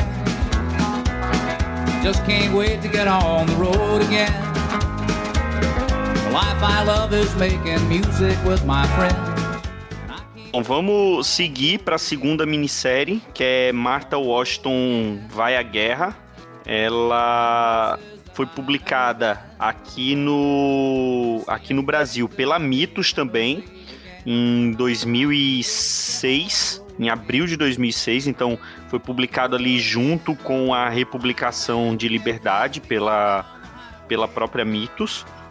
E tem também os roteiros e desenhos do, da mesma dupla, né? Do Frank Miller e do Dave Gibbons. É, fala, fala um pouquinho das diferenças do mundo de, de Martha Washington vai à guerra para a liberdade, ô Regi. Aí é o seguinte, né? Uh, já logo de cara eu já falo que eu não gosto da sequência. Eu acho que a primeira história termina redonda, termina assim.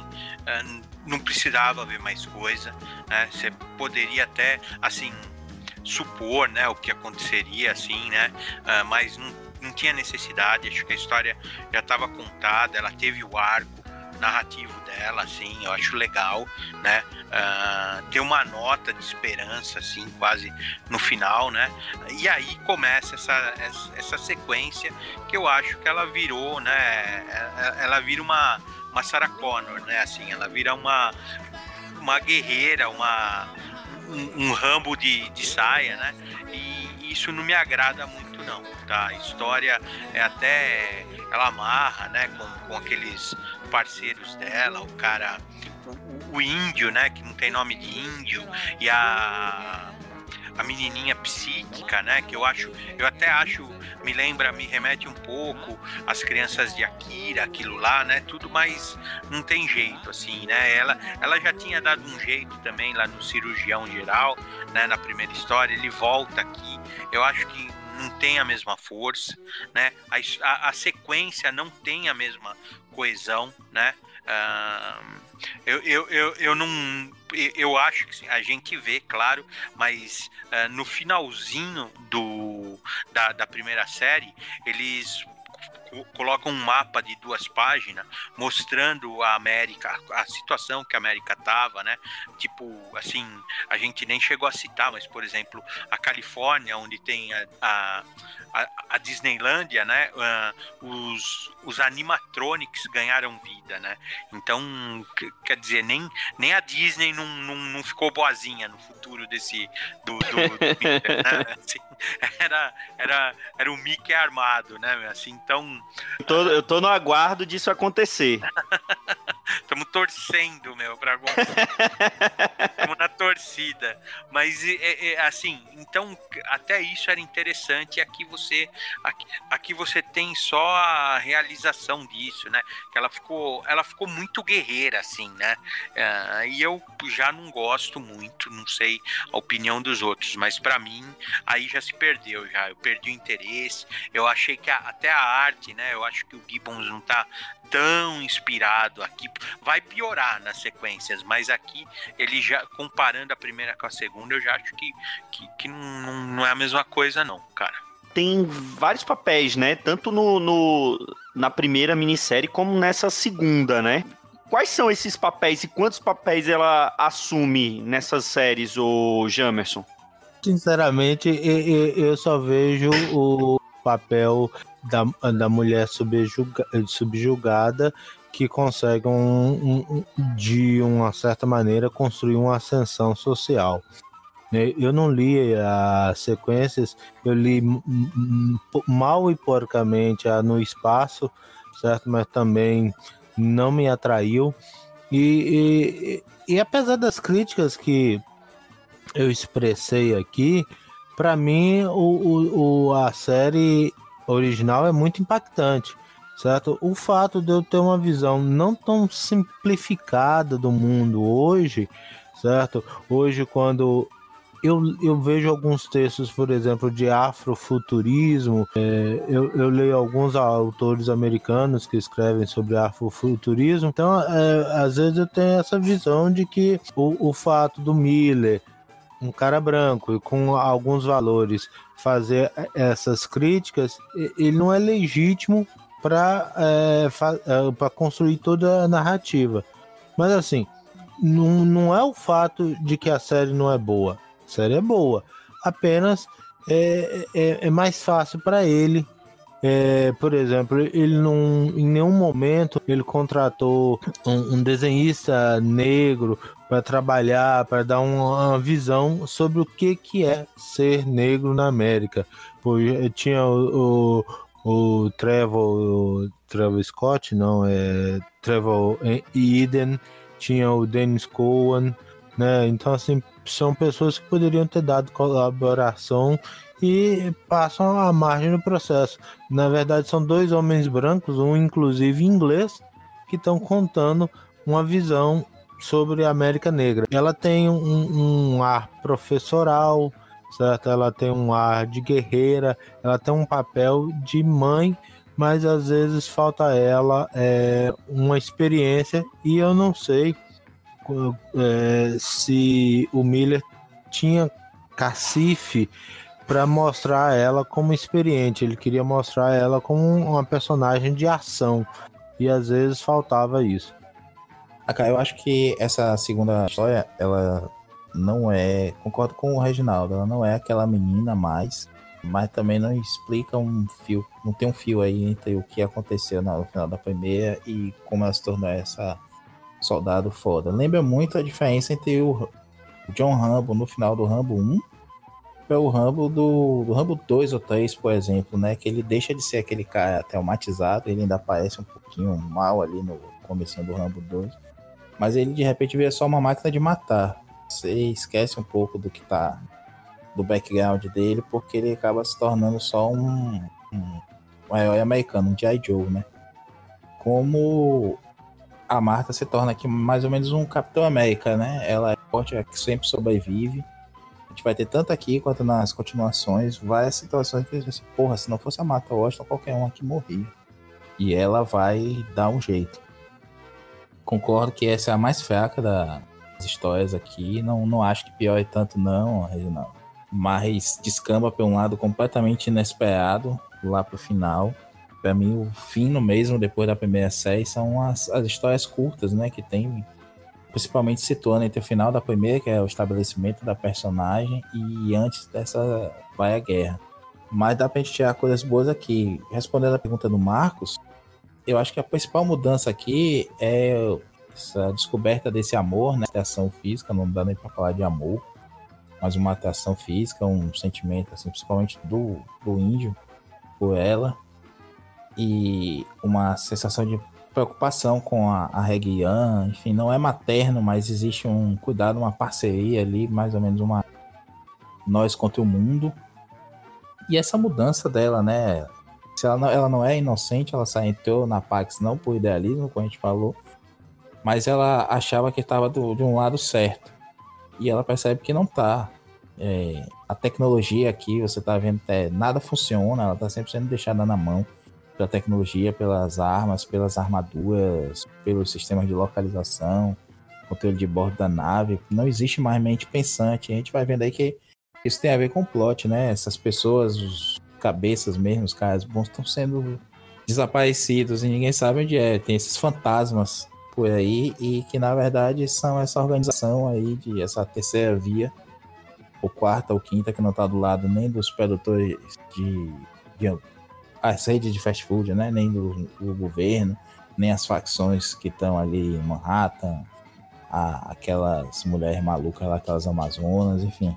Então, é um, há uma virada grande aí, mas o tempo também não explica como foi que o resto tudo é verdade. O governo central dos Estados Unidos está se, se expandindo, está dominando outras áreas. Algumas dessas histórias curtas contam isso também. Mas de repente, é, vencer o cirurgião geral, pronto, tomamos o mundo. É muito repentino isso. Acho que da, de todas as histórias é a menos desenvolvida, mas aqui demonstra mais é, crescimento do mundo. Você tem tudo aí, como o Reginaldo falou, né? Tem essa referência maior aqui, lá na menininha, que tem uma, uma participação maior aqui, a Regian. A gente tem os mutantes ali, uma coisa meio Mad Max, uma coisa impensável na, pé no chão maior que é da primeira minissérie. De repente você tá vendo mutantes, você tá vendo um, aquele cenário ali, só falta sair uma Tina Turner do meio do nada cantando. Acho que é um ponto baixo aí, mas que tem uma evolução grande da personagem, porque ela deixa de ser soldado raso, cheio de, de inimigos acima e contra ela, para se tornar uma figura mais proeminente não só na narrativa da gente, né, o que a gente está vendo, mas no mundo mesmo. Ela acaba sendo essa Capitã América mesmo. E, e Edmário, o Moretti faz falta aqui nessa sequência como um antagonista viável? Ou o cirurgião geral é, cumpre bem esse papel?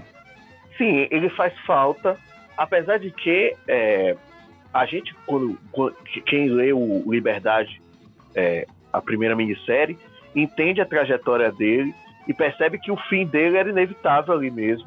Assim como do próprio cirurgião-chefe também. É, mas o, o Moretti tinha essa, essa, essa construção, como o Reginaldo falou, que ele era construído como o cara privilegiado, que estava no exército e que usufruía das suas vantagens até chegar ao poder. E quando chega, e quando chega ao poder, ele percebe que esses privilégios não prepararam para aquilo, tanto que as pessoas não respeitam, né? É, quando ele, ele cria todo o golpe de Estado lá, mata o presidente e os comparsas, de repente você começa a ter os movimentos separatistas, a própria, a própria Pax começa a questionar ele sobre o papel da vingança dele. E o final dele é muito bom, é, porque ele, ele de, frente a Marta, percebe que perdeu a, essa batalha pessoal que tinha com ela, né? E se suicida na frente e pede para ela ficar com ele, porque ele não, ele não, ele é fraco até para se suicidar sozinho. Logicamente, a, a, é um personagem muito bem construído, muito forte, e não tem esse tipo de personagem no segundo. O próprio cirurgião-chefe, no primeiro, ele, ele é bem conceituado também como um fanático, é, um cara bem que está bem além dos conceitos que a gente imagina, né? Atrelando saúde à questão da moralidade e tudo mais. E no segundo, ele é uma caricatura do que ele, é, do que ele aparece na primeira série. É, fica repetindo as mesmas frases, fica amontoado, você percebe que não é um, não é um só, é como se fosse um, um androide, um ciborgue, alguma coisa assim. E ele sempre está repetindo as mesmas palavras e fica incessantemente é, parado, sabe? As, os fatos vão acontecendo e ele fica como se fosse um personagem de desenho animado, né? Aí nesse ponto eu, eu, eu quero pegar uma parte do que o, o Jamerson falou, que é, uma, que é uma verdade. A primeira série ela começa num tom mais sério, assim, nos primeiros capítulos, e aos poucos ela vai ficando muito mais caricata. É, é, é uma coisa que você sente que é intencional do Miller e do Gibbons. Eles vão fazendo uma certa chacota dos governantes, da situação, eles vão deixando aquilo tudo num nível muito mais absurdo. E aí quando você vira para a segunda minissérie, ela começa de uma mesma maneira, de um ponto ela tá, no, ela tá indo no, no território do, da, da Fat Boy, depois ela vai no Texas, aí tem umas coisas que, mais, que parecem ser mais é, bem trabalhadas, como as, os coveiros, as pessoas que estão comendo corpos, tudo. De repente a série aí é muito mais é, aparente do que na primeira. No primeiro capítulo mesmo, ela já começa a entrar num clima muito mais absurdo e algumas coisas que eles entrelaçam não fazem tanto sentido. Por exemplo, no primeiro, esse amor que existe, esse amor velado, né? Essa, essa atração física que existe entre ela e o índio, é uma coisa que está muito mais nos pensamentos dele, tanto que a, a, a, a menina psíquica, ela fica refletindo isso, falando. De repente, você chega na segunda minissérie e percebe que é um, ele, ele morreu, hipoteticamente morreu, e ela sente uma dor muito grande, um amor platônico, assim, que não tem não é, não consegue ser medido, sabe? Não consegue ser bem trabalhado. E soa um pouco falso. Eu acho que fica muito foge mais dessa caricatura e se torna um, um, um pastiche, eu acho. Uma coisa assim bem difícil de você engolir se você for perceber o que aconteceu na primeira, é, a primeira série. E aí tocando no ponto, tocando num ponto aqui que, tava, que o pessoal estava discutindo agora, é, eu lembrei que o Miller, quando chega no final da primeira edição, no final de Liberdade, na versão da Mitos, ele tem um, um, um pós-fácil que ele fala que ele teve uma inspiração, um livro que inspirou ele na criação do Marco Washington Vai à Guerra, que aqui no Brasil é, ficou conhecido como A Revolta de Atlas, que é um livro de ficção científica que tem uma base, é, que é a base que ele usa é isso. Ele, a, a, a base desse livro está justamente no, mote principal do Martin Washington vai à guerra. De repente, o Estado começa a falhar e as pessoas que são proeminentes, os melhores cientistas, os melhores, as, as melhores mentes, elas começam a sumir. E o Estado continua falhando mais e mais, não só na questão de que não tem ninguém para fazer os, equipa os, equipamentos funcionar, como na própria burocracia. Tem umas partes muito pertinentes que mostra que os, os, as pessoas que consertam as máquinas começam a. É, ah, eu quero, eu vou reclamar para o sindicato, eu quero ganhar hora extra. Eu, eu nunca li a Revolta de Atlas, mas já, já conheço, que já sei que esse conceito do livro tem sido usado muito hoje na política norte-americana, principalmente porque os, os é, alguns políticos norte-americanos acreditam de que o Estado tem que quem cria o, o, os Estados Unidos se tornou o que é hoje muito mais pelas pessoas do que pelo Estado. E é isso que o, a obra acaba se tornando. Vira meio que um panfleto, mostrando que é, ela chega numa sociedade perfeita, que é formada por pessoas e não por um governo que está é, destruindo o mundo, né? No final das contas, ele perde toda, toda a simbologia que ele criou nos, na, primeira, na primeira minissérie para se tornar um panfleto dessa, desse ideal de que o Estado tem que se tornar mínimo e que as pessoas inteligentes, as pessoas é, proeminentes é que vão fazer o mundo se tornar melhor. Esse, esse a revolta de Atlas aí é assim, uh, o Miller se inspirou, mas o, o Dítico era a Bíblia do Dítico, né? Isso daí, assim, ele, ele era fascinado, né, por essa autora uh, e pelos conceitos de objetivismo, assim, né? De. Uh, uh, uh. O questão é, é, o grande personagem do objetivismo, né? É, exatamente, assim, né? Então, é, assim, e, e, o Dítico também era, assim, cara, um artista maravilhoso, né? Maravilhoso. Mas também era um cara, vamos dizer, para suavizar, um cara difícil, né? Se não for pior, assim, é um cara, mas um cara que morreu pelas suas convicções, assim, né? Não era tão, assim, vamos dizer, uh, uh, radical quanto o Miller na questão, assim, política, né? Acho que ele nem poderia ser descrito como uh, republicano democrata, né? Uh, uh, progressista. Ele era realmente, ele acreditava e pautava a vida dele em cima desse objetivismo que é é descrito de forma romanceada no livro, né? Mas ela faz assim é quase uma filosofia, né? Da, da, da questão da, do mérito, né? De você fazer a coisa que, assim, uh, se você fizer bem feito, você tem que uh, uh, receber por isso, você tem que ser reconhecido por isso, né? É, é, é, vocês falaram de pragmatismo, assim, tem a ver também um pouco, né? E você entende, é, é, não sabia essa questão aí do livro que inspirou o Miller, mas faz, faz bastante sentido sim, cara. Maurício, você leu as sequências também da, da, das histórias da Martha Washington depois de Vai à Guerra? É, depois do Vai à Guerra, a gente tem aí o, o Perdida no Espaço, né? O Standard in Space. Não foi publicado aqui. A gente só tem acesso a isso via internet mesmo, com alguns crossoverzinhos ali pequenos. Tem um, um encontro com o Big Guy de Big Guy of Devil. Nessa época aí da Dark Horse, né? Existiam os grandes títulos autorais com o, o selo Epic deles. É o Epic não, não o Epic foi o da Marvel, é o selo Legend da, da Dark Horse. Foi Isso. um selo meio, meio nat morto, né? Por conta justamente da, da falta de editoria. Alguns publicavam mensalmente ao longo de um ano, no ano virava semestral, outros começavam fazendo um negócio e não tinha periodicidade nenhuma, os outros largaram no meio, tem o Monkey May O'Brien, Adams, é, tem Next Man do Next Man do, do, do Bernie era desse selo também, né? Isso, o Madman do, do Michael Red também. Enfim, alguns até tiveram uma vidazinha considerável, mas até por não ser é, histórias pensadas para serem levadas indefinidamente, né? Foram acabando por aí. E esse Steady in Space, na verdade, são, é, uma, é uma minissérie pequena, pequenininha. minissérie não, uma história pequenininha, na verdade, tem esse escritor pode ser considerado ou não, né? Ela encontra do nada a nave, há uma ruptura no, no espaço a nave do, do Big Eye viaja pro, pro universo dela, encontra uma outra terra, eles comparam rapidinho as terras ali e ele vai embora.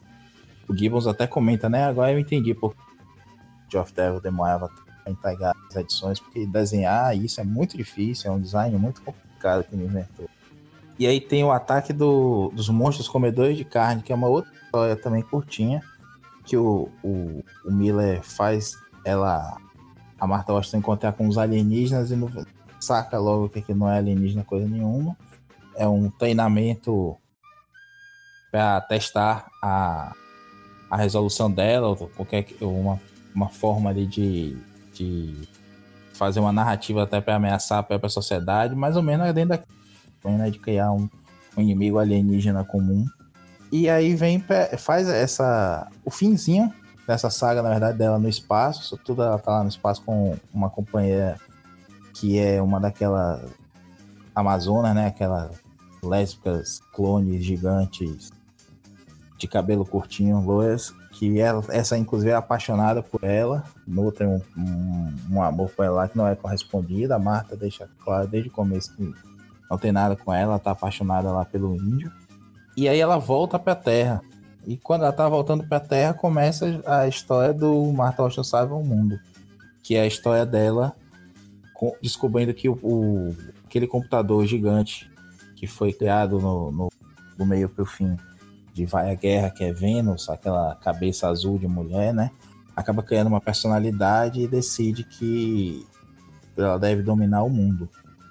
E o, a história, uma boa parte da história vai se passar no espaço. Aí, novamente, aí a, o Miller manda de novo ela numa missão. A Marta Austin vai com essa parceira a salvar uma, uma missão espacial lá que faz um encontro com um asteroide chamado Juggernaut, né? A Jamanta espacial que tá ia, ia passar perto da Terra, mas tinham, tinham medo que se criasse uma histeria que ia destruir o planeta. Na verdade, esse asteroide é uma, uma nave que criou todas as outras raças no planeta.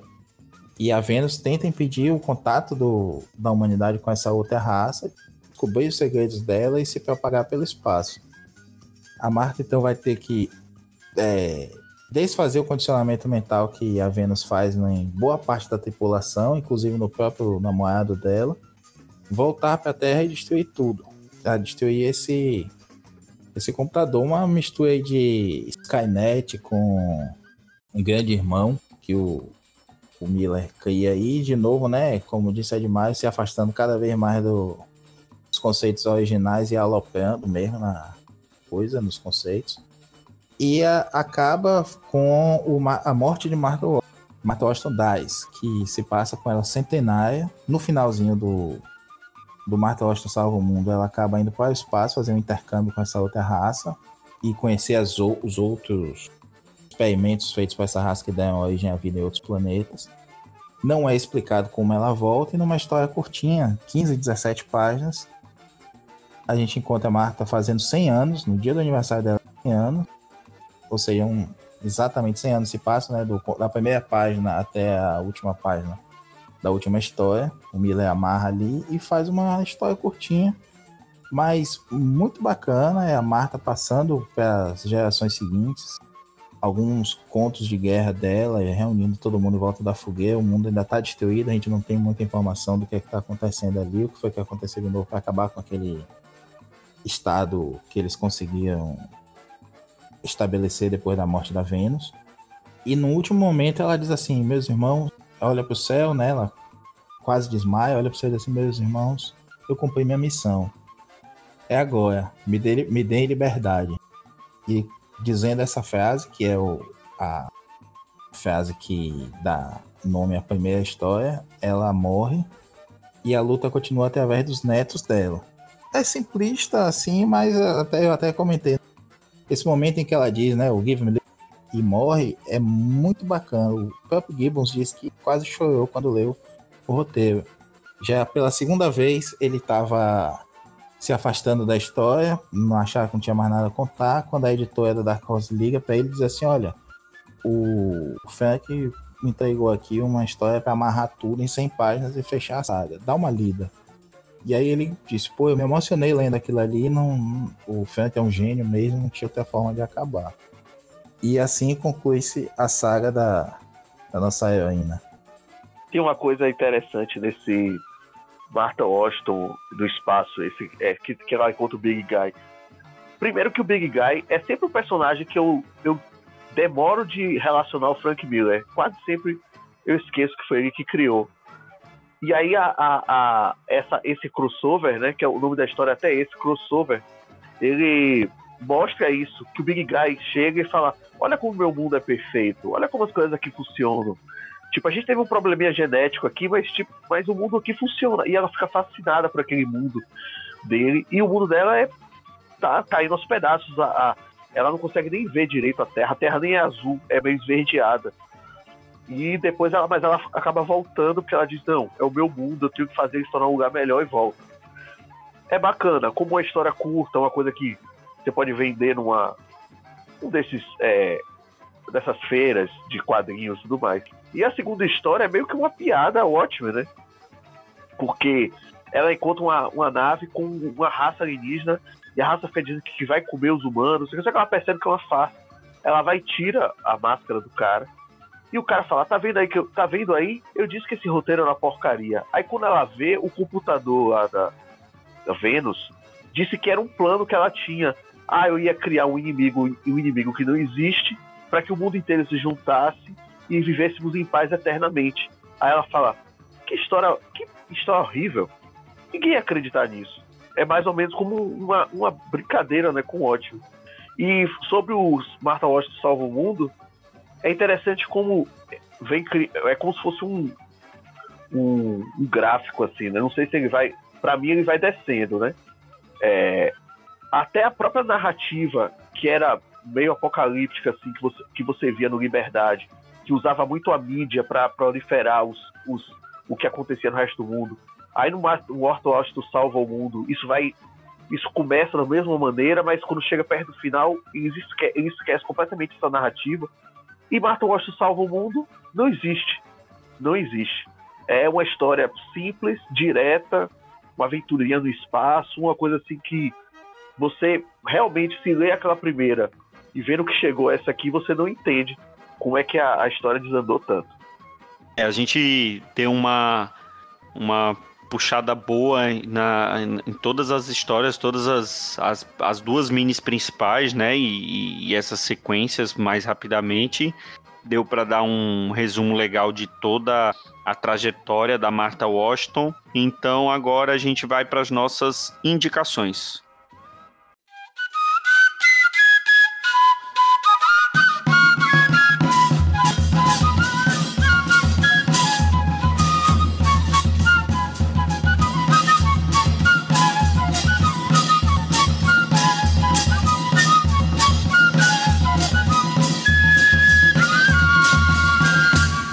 Vamos começar com as nossas indicações. Vamos falar de uh, alguma história distópica, né? Que vocês podem indicar aqui pra gente. Vamos começar com você, Jamerson.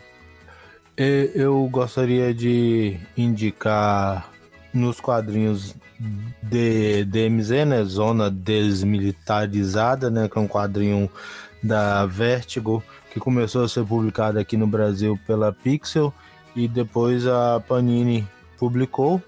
E em livros eu gostaria de aconselhar Guerra do Velho, que é sobre essa questão de distopia, de raça, de valores, de alguém tentando encontrar o seu espaço dentro da sociedade, mesmo ele estando um pouco perdido. Dentro do contexto de Guerra de Velho, você vai encontrar isso.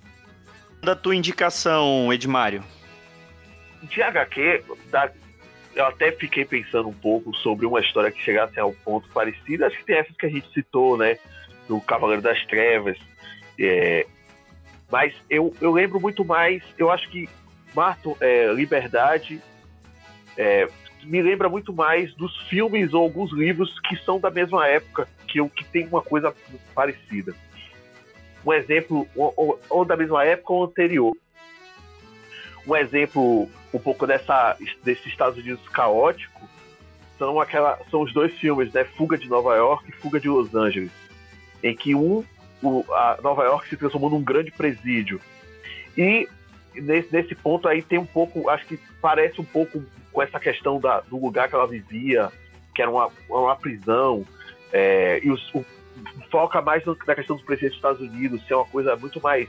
É um, é um presidente autoritário, num, num país que perdeu o rumo da liberdade. Mas acho que Fuga de Los Angeles tem uma dinâmica muito mais parecida com os, é, um presidente que precisa destruir Los Angeles porque é, os, os, inimigos estrangeiros tomaram, tomaram e acabaram com o modo de vida americano, e aí tem os terroristas cubanos, é, árabes, e tem um herói, um anti-herói, que é bem um cara que é um reflexo daquele mundo ali, que não tá muito ligando pro que tá acontecendo, ele só quer mesmo se tornar livre ou não, não morrer, né? Porque no segundo filme acho que até injetam uma coisa nele para ele morrer e tal.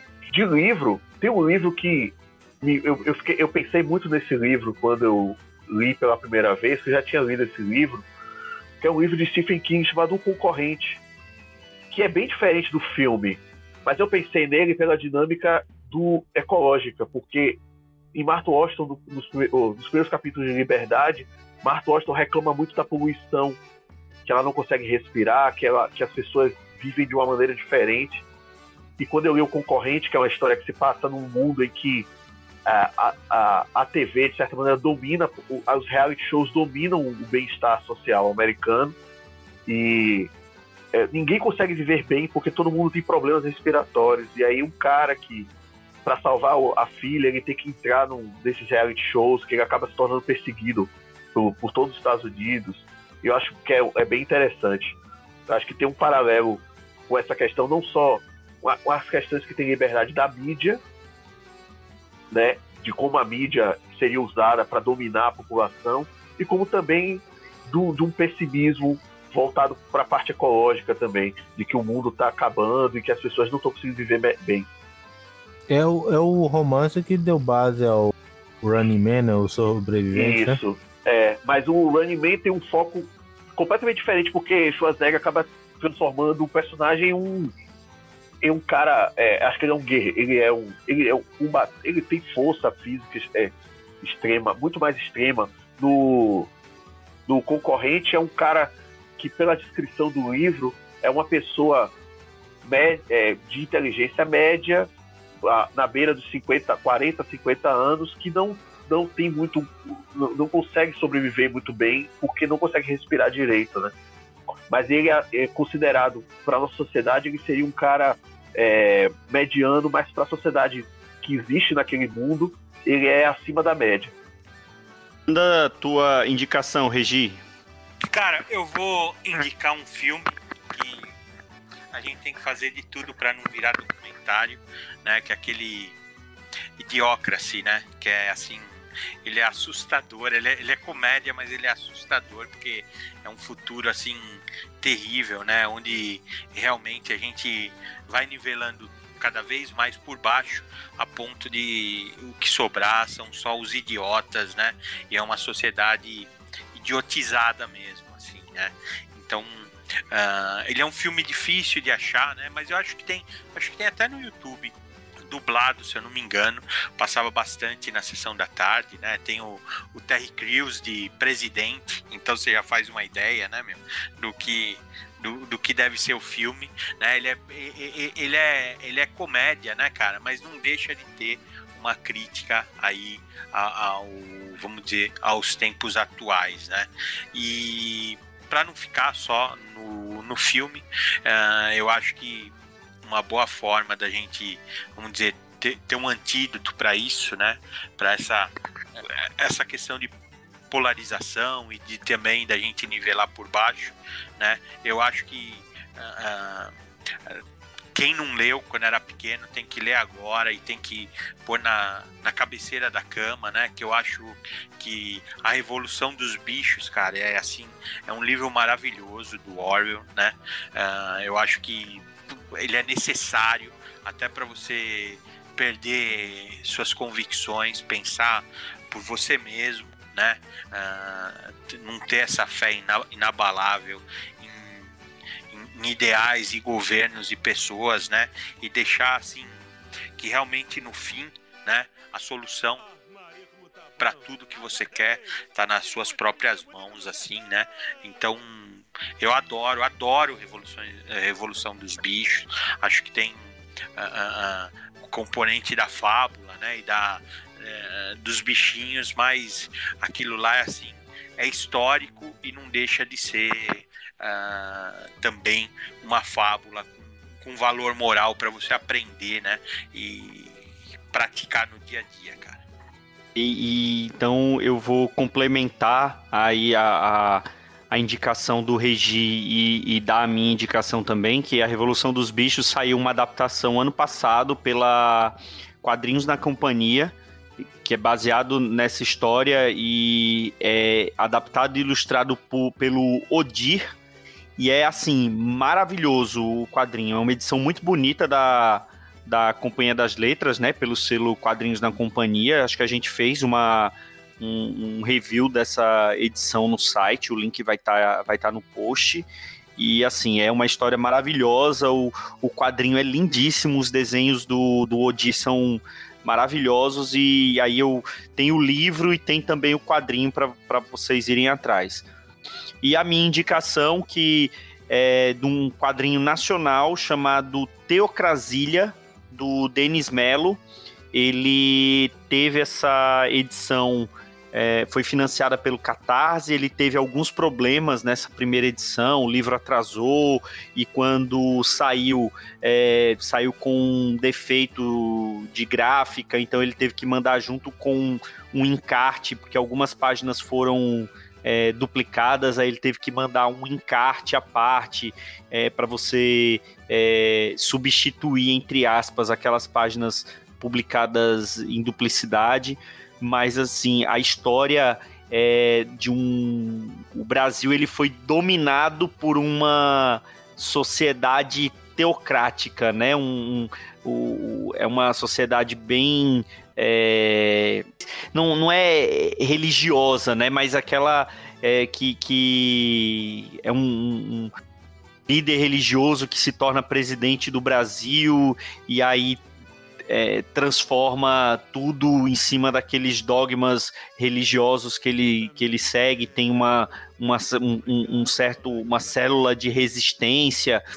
A, o, o, livro, a história foi programada para ter vários volumes, né? Até agora ele só lançou o primeiro volume e ele tem uma campanha de financiamento recorrente no Catarse que é para viabilizar os próximos livros e, e viabilizar a produção dos próximos livros e depois a campanha para o financiamento do livro em si. Então, se vocês puderem correr atrás agora, de preferência na edição atualizada, que já não tem esses erros de, de gráfica, vale muito a pena é, Teocrasilha lá do Denis Melo. É, manda a tua indicação, Maurício. Cara, eu vou fazer uma básica aqui, porque vocês falaram várias que eu tinha pensado também. Primeiro de tudo, vou apoiar aqui fortemente a indicação do Jamerson de Guerra do Velho. É, são uma, é uma série de romances muito legal, com alguns conceitos de ficção científica para quem curte. Mistura bastante é, alguns conceitos antigos, assim, umas coisas mais é, oitentistas mesmo, com algumas ideias mais modernas, assim. Não, não, não recicla necessariamente, mas traz muita coisa nova, moderna, por assim dizer mesmo.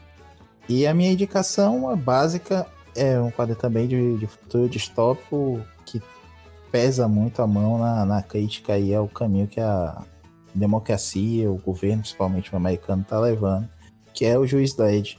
A publicação tá aí contínua praticamente bastante tempo na, na Inglaterra. Tem uma versão americana do quadrinho da, da IDW saindo, que também é legal tem o filme, né, recente com o Carl Urban, que é bem bom. E a Mitos aqui faz um trabalho decente, apresentando algumas minisséries. Eu recomendo muito o Agents e o América. Estão bem, bem fortes, nessa, na, tanto na história do personagem, quanto na construção do background, do que é a América na, naquela Mega City 1 e 2. Vale muito a pena se você gosta desse conceito aí do, do distópico. Chegamos ao final de mais um Sete Jagunços. Quero agradecer novamente aqui com a gente Jamerson, saiu um pouquinho lá do Omniverse e veio aqui com se reunir com o restante dos jagunços. Valeu, Jamerson. Valeu, sempre à disposição. De Mário saiu do Pilha e veio pro Sete Jagunços também, né? Valeu. Valeu, muito bom esse programa, muito bom estar participando aqui com vocês. Maurício e Regi, mais uma vez, obrigado pela participação. E saudosa Opa, valeu, memória. E saudosa memória do Dão, né?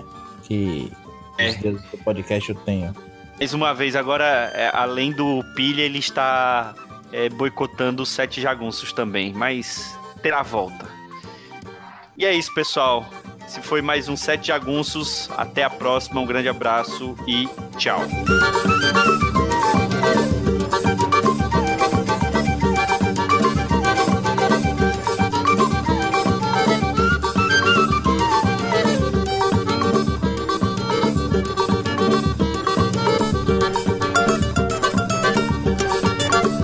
Foi o Sete Jagunços, mais um podcast com o selo de qualidade do site Arte Final. Gostou do que ouviu aqui? Acesse lá o site, tem muito mais conteúdo de qualidade esperando por você. Vai comprar seus gibis na Amazon? Compra acessando nossos links. Você vai ajudar a manter esse trabalho. www.artefinalhq.com.br